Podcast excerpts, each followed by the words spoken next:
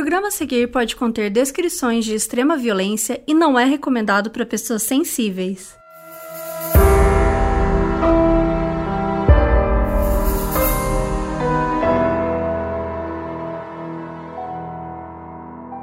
Oiê, aqui é a Mabê. E aqui é a Carol Moreira. E no episódio de hoje a gente vai contar um caso bem diferente. Em 2007, com 16 anos, a Jennifer Mee, ela virou notícia no mundo inteiro porque ela estava soluçando sem parar por quatro semanas seguidas. E aí começaram a acompanhar a vida dela, né? Fizeram vários memes e ela virou meio que uma subcelebridade. Três anos depois, ela foi presa por homicídio. Hoje a gente vai contar a história da assassina do soluço.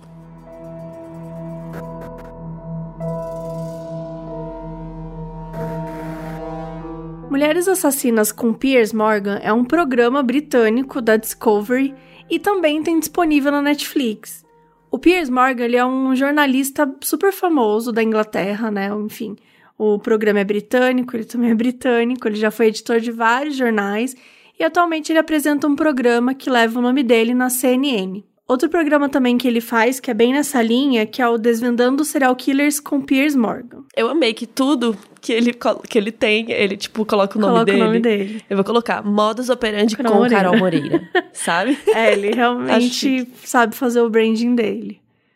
E, e aí, em 2017, ele lançou essa série, né, Mulheres Assassinas com Piers Morgan, entrevistando americanas condenadas por homicídio. Então, assim, apesar da gente estar falando dessa série nesse episódio aqui, a gente não recomenda muito. Que a série é bem fraca, bem sensacionalista. Até esse episódio que a gente tá contando, que é o terceiro episódio, lembra um pouco do Gugu entrevistando a Suzane, sabe? É, um, é uma coisa muito. É. Ai, sério, ele faz umas perguntas que não tem nada a ver, assim. É. Forçar uma Ele é narrativa. bem incisivo, né? Muito, e às vezes ele quer forçar aquela narrativa, aquela coisa do tipo assim. Como você se sente sabendo que a sua filha vai ficar presa para re pro resto da vida na prisão? Você acha que você perdeu a sua filha? Sabe, eu não sei, tem um jeito Sim. tipo. Sim, Me é sinto uma óbvio, bosta. é óbvio que eu perdi minha filha, sabe? Mas não é esse tipo de pergunta. Se você quer dizer que ela perdeu a filha, então encontre uma maneira, né, de, de falar isso de uma forma mais inteligente. Sei lá, eu acho que eu acho fraco e muito sensacionalista. É, eu acho que é meio que um formato de TV meio antigo, sabe? Não é um formato de série documental que a gente imagina hoje, sabe? Com qualidade narrativa, com aquela fotografia bonita, sabe? Que muitos docs têm que a gente vê, né? É, mas ele é uma coisa bem TV, ele foi feito bem pra TV mesmo, não foi feito pro streaming nem nada. Então por isso que eu acho que ele é meio esquisitão mesmo. É, e ele é aquela coisa, assim, ele chega e pergunta, e ele vai forçando a barra ali com o que ele quer passar, com a imagem que ele quer passar, e nem sempre faz sentido, assim, sabe? Nem sempre tem uma narrativa mesmo como você falou. Então é isso, hoje a gente vai falar sobre o episódio 3 de Mulheres Assassinas com Piers Morgan, que conta a história da Jennifer Mee. The sound echoes through the TIA terminal, announcing the arrival of 15 year old Jennifer Mee. Hi. How are you? I'm good. That sound has been her constant companion since the first hic. Four weeks ago tomorrow. and the sound is the least of it. I get really bad chest pain, abdominal pains, throat pains, back pains. It's unbelievable. We've been keeping her spirits up, keeping her smiling, but when she starts hurting and starts crying, that's when it breaks my heart. So there's nothing I can do for her. After the attack started in science class on January 23rd, Jennifer's parents took her to any doctor they thought might be able to help. But I've been to um, neurologist, pediatrician. A Jennifer Mee nasceu no dia 28 de julho de 91, em São Petersburgo, na Flórida. E esse áudio que vocês ouviram agora é um trechinho de uma reportagem de 2007 da ABC Action News, que mostra a Jennifer quando ela estava com uns 16 anos. E essa reportagem mostra que ela está soluçando faz quatro semanas.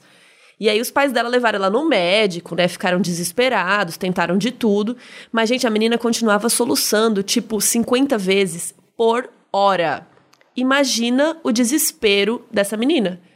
Deve ser enlouquecedor. Você lembra dessa história na época? Eu não lembro. Em 2007? Sim, tipo, Eu tava já na faculdade. Eu não lembro. Então, foi parar no. Fantástico, sabe? Tipo, o caso ficou muito famoso. eu lembro que eu fiquei tão apavorada, porque, tipo, ela, ela começou. Você ficou com medo de eu ficar com com você? medo. De ficar assim? De ficar assim, eu ficava, putz, será que um dia isso vai acontecer comigo? Eu fiquei muito apavorada, porque quando ela contava, assim, era tipo, ela tava na, na escola, entendeu? Na aula de, sei lá, ciências. E aí, do nada, ela começou a soluçar, e, né? Até aí tudo bem. Só que aí ela nunca mais parou. E, meu, imagina, quatro tudo bem. semanas, sabe? Tipo, quatro semanas soluçando e enlouquecer. Nossa. Tipo, você não consegue dormir? Não, uma hora soluçando é enlouquecedor. Sim. Imagine um dia inteiro. Imagine isso vezes quatro semanas, meu Deus. Eu choraria todos os dias. Aquelas, né? Começa a chorar. Pois é, ela deve ter ficado louca. E pra melhorar, ela ficou conhecida como The Hiccup Girl, que seria tipo a menina soluço, a garota soluço. Ai, tadinha. E o soluço só acabou na quinta semana depois que ela conseguiu uns remédios prescritos, né? Uns médicos deram a ideia dela tomar uns remédios que eram pra pacientes que têm síndrome de Tourette. E assim, tem algumas séries, filmes, que ele meio mostram pessoas que não aguentam, né? Que estão falando alguma coisa, e aí do nada mete um palavrão no meio. Não sei se você lembra disso, mas, tipo, tem várias séries e filmes que fazem isso. Então eles meio que ensinam essa coisa de que a síndrome de Tourette é, é isso, assim, é uma pessoa que do nada fala umas coisas sem querer falar, sabe? Quase como aquele filme O Mentiroso do Jim Carrey, é do Jim Carrey, né? Que ele não consegue falar mentiras. É, é quase bem entre aspas que é assim que, tipo, a mídia, né? A série e os filmes, eles falam que seria isso a síndrome de Tourette. Mas assim, não é bem assim. Então a gente catou uma explicação do site de quem? Do Dr. Drauzio Varela, né? Que é o que? A pessoa que sabe tudo, né? Se ele falou alguma coisa é porque é de verdade. E aí no site dele tá assim, que a síndrome de Tourette, ele é um distúrbio psiquiátrico que se caracteriza por tiques motores ou vocais que ocorrem com frequência e intensidade variáveis. Em alguns casos, podem causar constrangimento aos pacientes. Então, assim, pode realmente, né, existir desse formato, que acho que talvez seja mais midiático, né? Por isso as pessoas acabam inserindo mais nas séries, ou pode ser um tique nervoso, né? Que, que não necessariamente é uma pessoa que do absoluto nada começa a xingar as coisas. Mas aí foi esse remédio para isso que ela tomou e que, de certa forma, deu esse resultado cinco semanas depois. Ainda bem, né? E aí depois que o soluço acabou, a imprensa sumiu, né? Porque aí ela perdeu o, o charme, É, sei lá. Tem mais o que fazer aqui. É, não tinha mais o que fazer com ela. E aí, alguns meses depois, em junho de 2007, saiu uma notícia de que ela tinha fugido de casa. E aí, depois, em 2010, a polícia da cidade onde ela morava emitiu um relatório de pessoa desaparecida com o nome dela. Então, pelo visto, se dá a entender que ela vivia fugindo de casa e tal, que ela estava se metendo com pessoas, né, que não estavam sendo legais na vida dela, e ela ficava fugindo e tal. E aí temos 2010, ela nesse, né, foge, volta, foge, volta. E a Jennifer Me, ela começa a conversar pela internet com um boy, né, com o Shannon Griffin, que é um homem de 22 anos. E ela convence o Shannon a ir no encontro com ela. A intenção era atrair ele para uma casa abandonada e assaltá-lo. E aí, para isso, olha as ideias. Para isso, ela né, não ia conseguir. O homem era super alto, super forte, jogador de né, atlético e tudo mais, e ela é mi mirradinha tal. Então, assim, a solução que ela encontrou para essa situação era, tipo, contar com a ajuda de dois outros caras, que seria o namorado dela, o Lemont Newton e o Laron Hayford, que era um amigo deles e tal. E os três moravam juntos. Só que assim, ela mesmo depois fala que, na verdade, ela ofereceu de vender drogas pro Shannon e que não que era o encontro, sabe? Ela, ela mesma vai falando tal, até porque ela tinha namorado.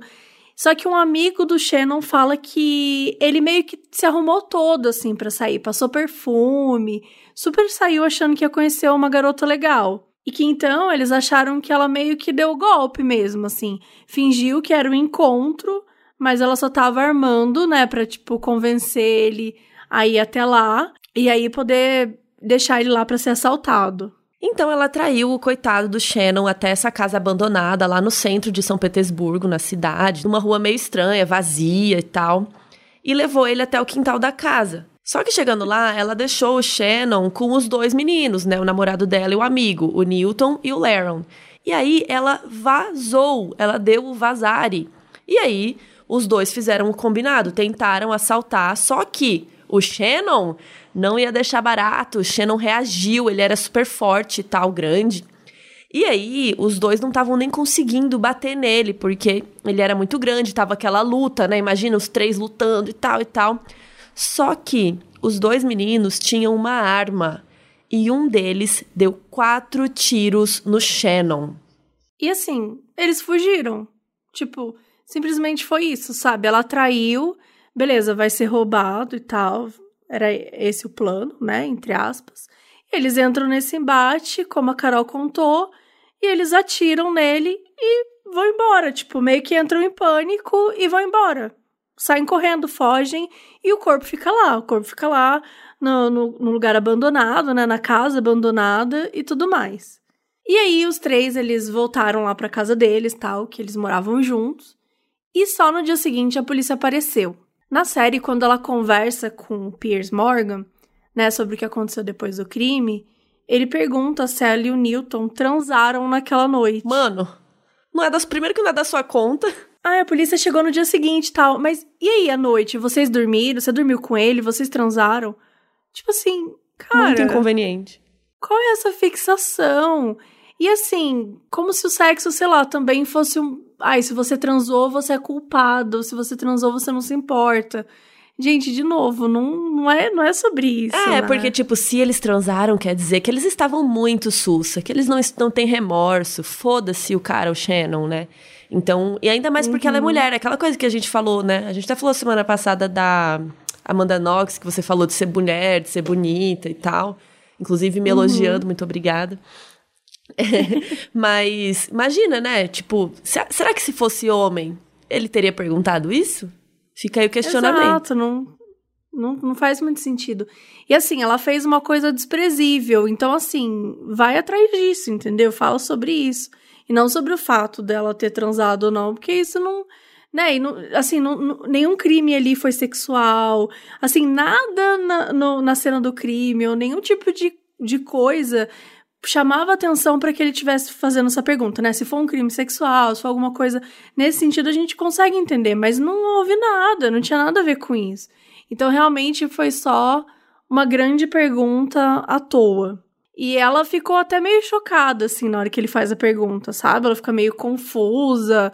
E ela fala: Ai, não, acho que a gente não dormiu aquela noite. A gente meio que passou a noite em claro, assim. A gente tava muito meio atordoado com o que tinha acontecido, né? E nessa noite eles estavam ali tentando apagar as evidências, lavar as roupas, né, que tinha ficado com sangue. Pegaram os documentos do Shannon e estavam pensando em jogar fora e tudo mais.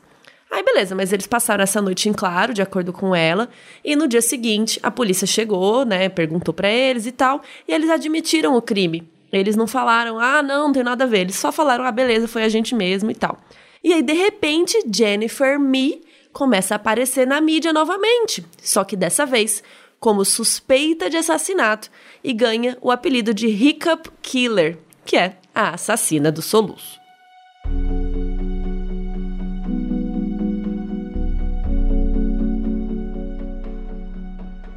Daí tá, vamos para as contradições desse caso. Falar um pouquinho sobre isso. No dia que a Jennifer foi presa, ela disse para a polícia que ela sabia que um deles tinha uma arma. Só que depois, ela passou, né, em outros dias, em outros momentos, ela passou a dizer que ela não sabia que eles estavam armados. Até na entrevista com o jornalista Morgan, na série, ela reforça que não sabia da arma, né, no momento que aconteceu. E a entrevista foi feita em 2017, então, assim, sete anos depois que o crime rolou. É que eu acho que eles tentaram jogar um negócio de que se ela sabia da arma, ela sabia do perigo que o Shannon tava correndo, ou ela sabia que ele ia ser morto, sabe? Pra tentar jogar isso. Mas assim, se eles estavam armados ou não, isso não significa que eles planejaram um assassinato, né? Outra coisa que ela diz, né, é que ela sabia que isso ia acontecer, né? Ela sabia que ele ia ser roubado e tal, só que ela não esperava que eles fossem matá-lo. Achava que eles iam roubar o dinheiro e fim, sabe? E dá a entender que meio que ela serviu de isca, assim. Que ela quase que foi convencida a participar disso. Só que a promotoria, ela mostra uma ligação que ela fez pra mãe no dia que ela foi presa. E ela fala: Ai, mãe, eu não matei. Tipo, a mãe pergunta: o que você tá fazendo aí e tal? Tô sendo acusada de homicídio. E a mãe: o que, que você fez? Ela: eu não fiz nada, mãe, eu não matei ninguém. Mas eu armei tudo. Só que deu tudo errado, mãe, só piorou depois. E assim, na hora que a promotoria manda essa, eles provam, né? Eles provam que ela tava assumindo ali a autoria de tudo. Inclusive, isso foi super decisivo pro júri, né? Quando eles estavam falando sobre isso. Porque, assim, não era o detetive falando, não era a polícia, não eram testemunhas. Era ela falando pra mãe dela, tipo, pra alguém da própria família. Ela tava ali assumindo naquele momento. Isso é complicado, né? Porque ela não tava assumindo que ela armou para matar ele. Ela tava assumindo uhum. que ela armou algo. Que pode ser só o encontro, que ela realmente assumiu, né? Mas a gente não sabe muito bem o que, que ela tá querendo dizer com isso. E assim, uma ligação que ela fez no desespero, acabou de ser presa pra mãe dela. Só que a gente já falou isso aqui algumas vezes. Acho que a gente até falou isso aqui com o Dr. Lúcio, né, naquele FAQ que eu conversei com ele e tal, que o que rola no tribunal não é o que rolou na vida real, não é uhum. tentando mostrar a verdade, é tentando convencer o júri a votar uma coisa. Né? E no meu Sim. episódio também que eu conto, porque não sei se você sabe, Mabê, que eu já fui jurada. Sério? É sério, tem um episódio do FAQ para você ouvir, tem dois, né? Ah, eu vou ouvir agora. Ouve agora.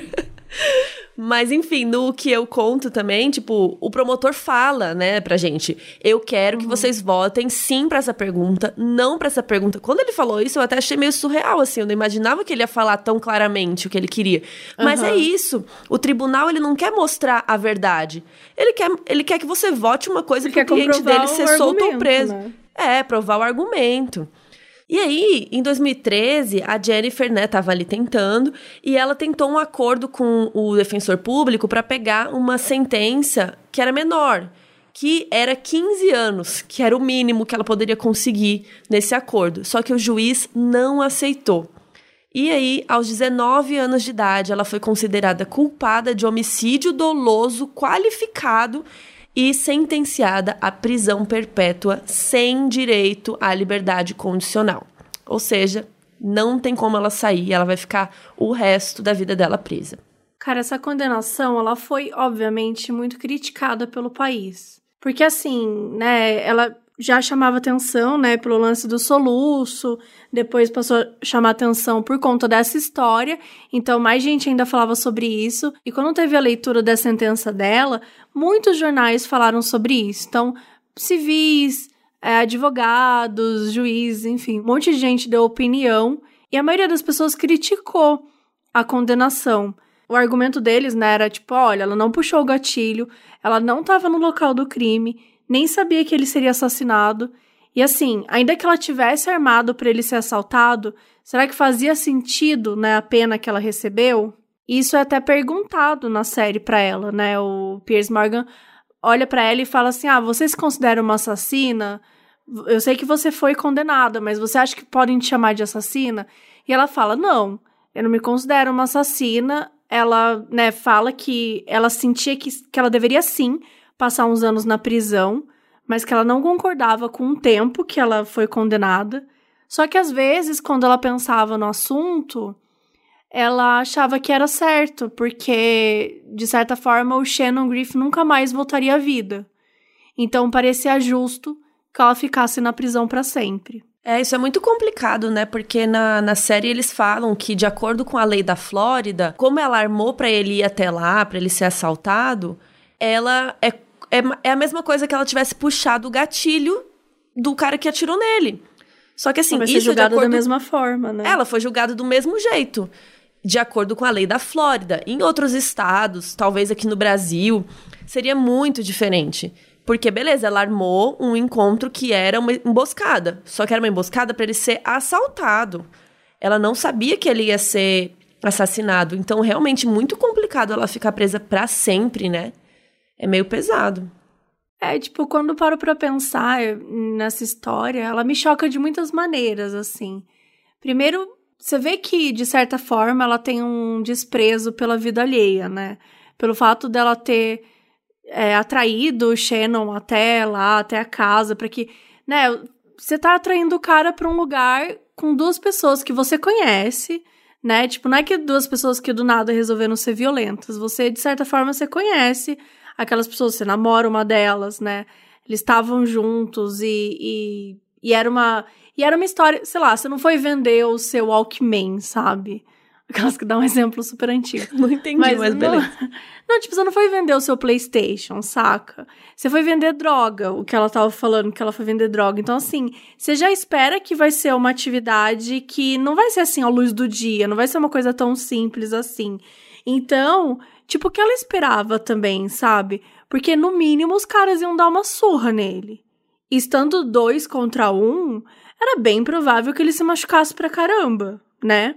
Acho assim, é. que o que acabou acontecendo é que ele era muito forte e ele reagiu e tal, e enfim, não esperava o que aconteceu.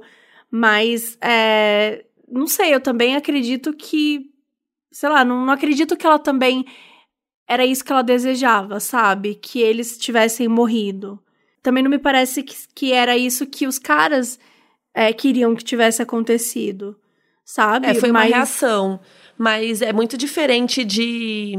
Por exemplo, aqui no Brasil, tem o termo latrocínio, que é quando você vai assaltar alguém e acaba matando, ou mata alguém para assaltar, para roubar alguma coisa, né?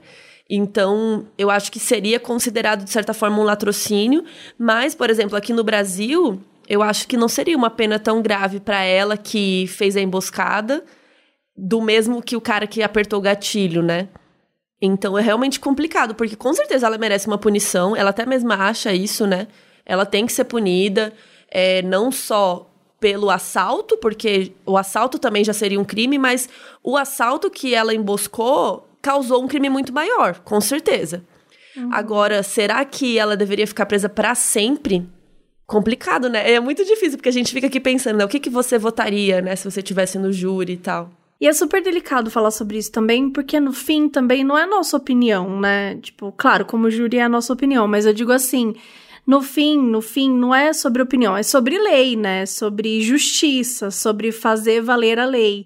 É, e a lei, ela, ela precisa atuar de forma que também ajude a ressocializar. Tem até um momento na série que mostra um dos amigos do Shannon, né?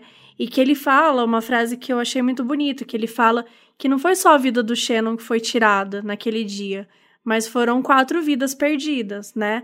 A do Shannon, que virou uma vítima, e eram três garotos de 19 anos que foram presos para sempre, assim, sem liberdade, sem chance de sair da cadeia por algo estúpido, né? Por uma situação muito estúpida. Era um, um assalto até ela fala, assim, que ela tava vendendo e, e daria, sei lá, uns 40 dólares, entendeu?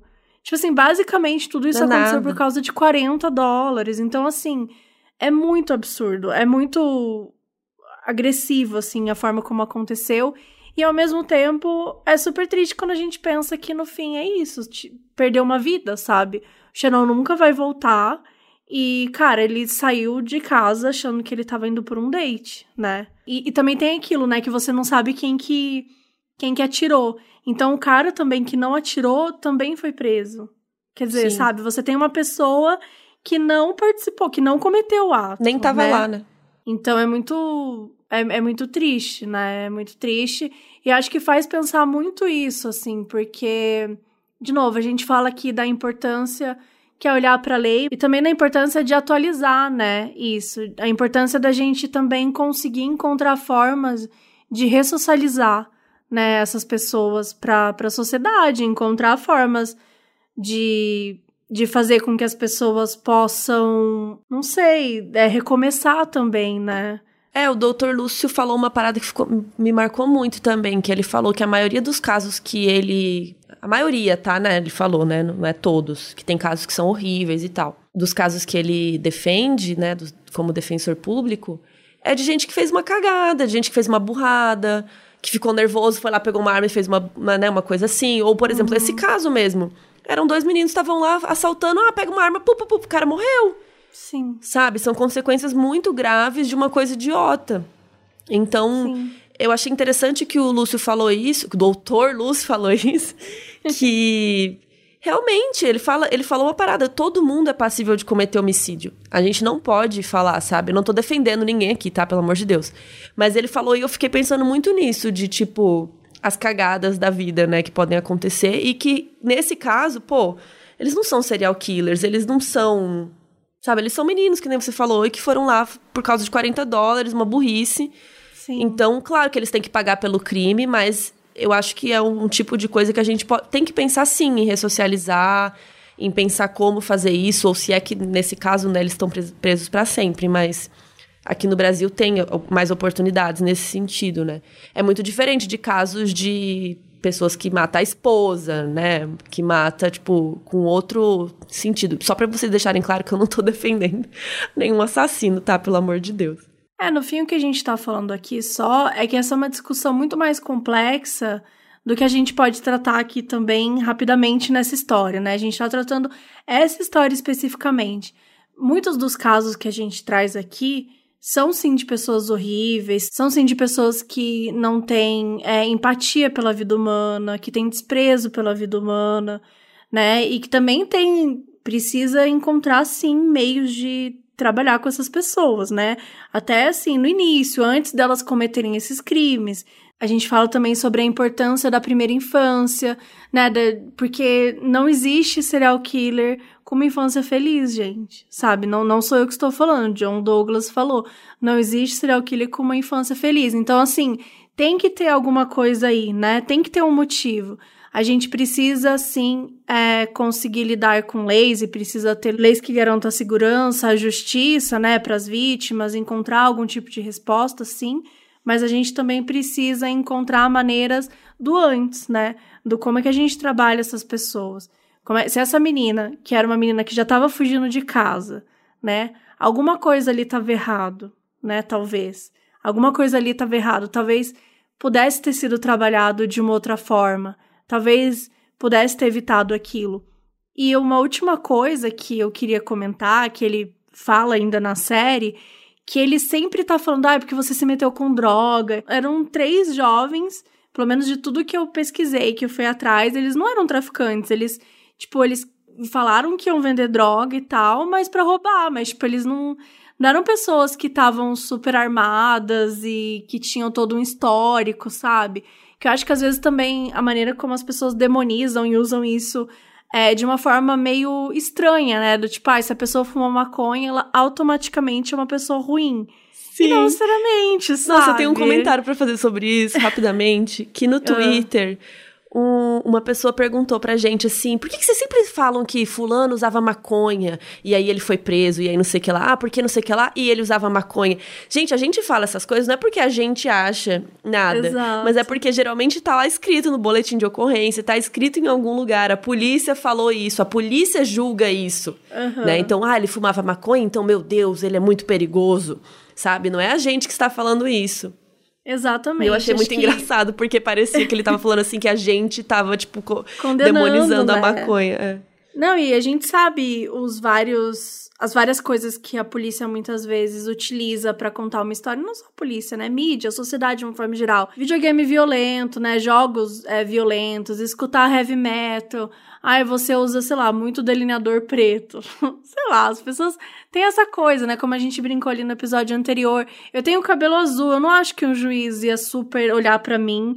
Sabe, eu acho que quando você tem alguma coisa de minimamente de diferente, ou que não é lá o padrão aceito, né, a norma da sociedade, automaticamente já diz sobre você, né? Acho que pra gente poder julgar uma pessoa, eu acho que precisa ser além do ela fumava maconha, sabe? Isso não pode real assim ser um motivo para você falar que uma pessoa é, sei lá, uma criminosa, sabe? Porque ela fumava maconha, isso não faz sentido. Mas são os dogmas, né? São as coisas que as prisões que a sociedade se pega e que muitas vezes a gente vê que isso acaba sendo repetido. Então é isso, gente. Se vocês quiserem ver a threadzinha que a Mabê vai fazer lá no Twitter, é moduspod.